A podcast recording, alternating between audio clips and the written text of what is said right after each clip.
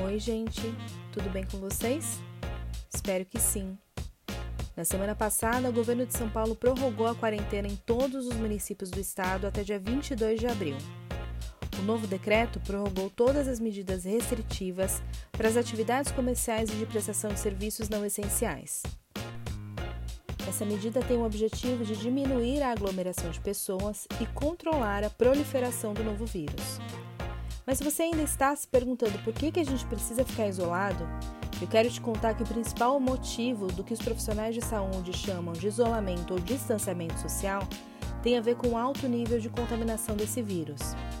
É bom sempre lembrar que existem três formas de transmissão: por vias respiratórias, através do ar e de gotícula de espirros, tosses ou da própria fala, por contato físico direto, através de beijo, abraço, aperto de mão e outros tipos de toque, ou por contato com superfícies contaminadas, através do compartilhamento de equipamentos eletrônicos, toque em maçaneta, corrimão e outros objetos.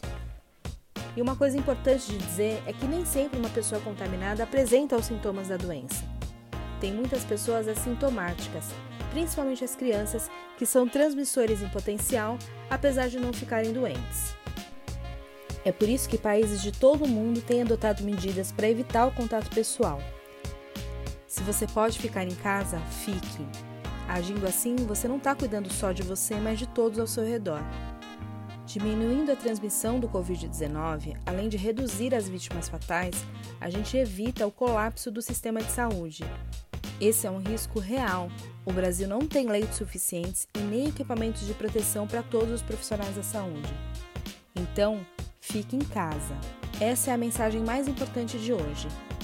Se você recebeu esse áudio de um amigo e quer ser incluído na lista de transmissão oficial, manda uma mensagem para o número 983360334. Você também encontra todos os episódios do Spotify e no meu canal no YouTube. Beijo grande, fique em casa, vai passar.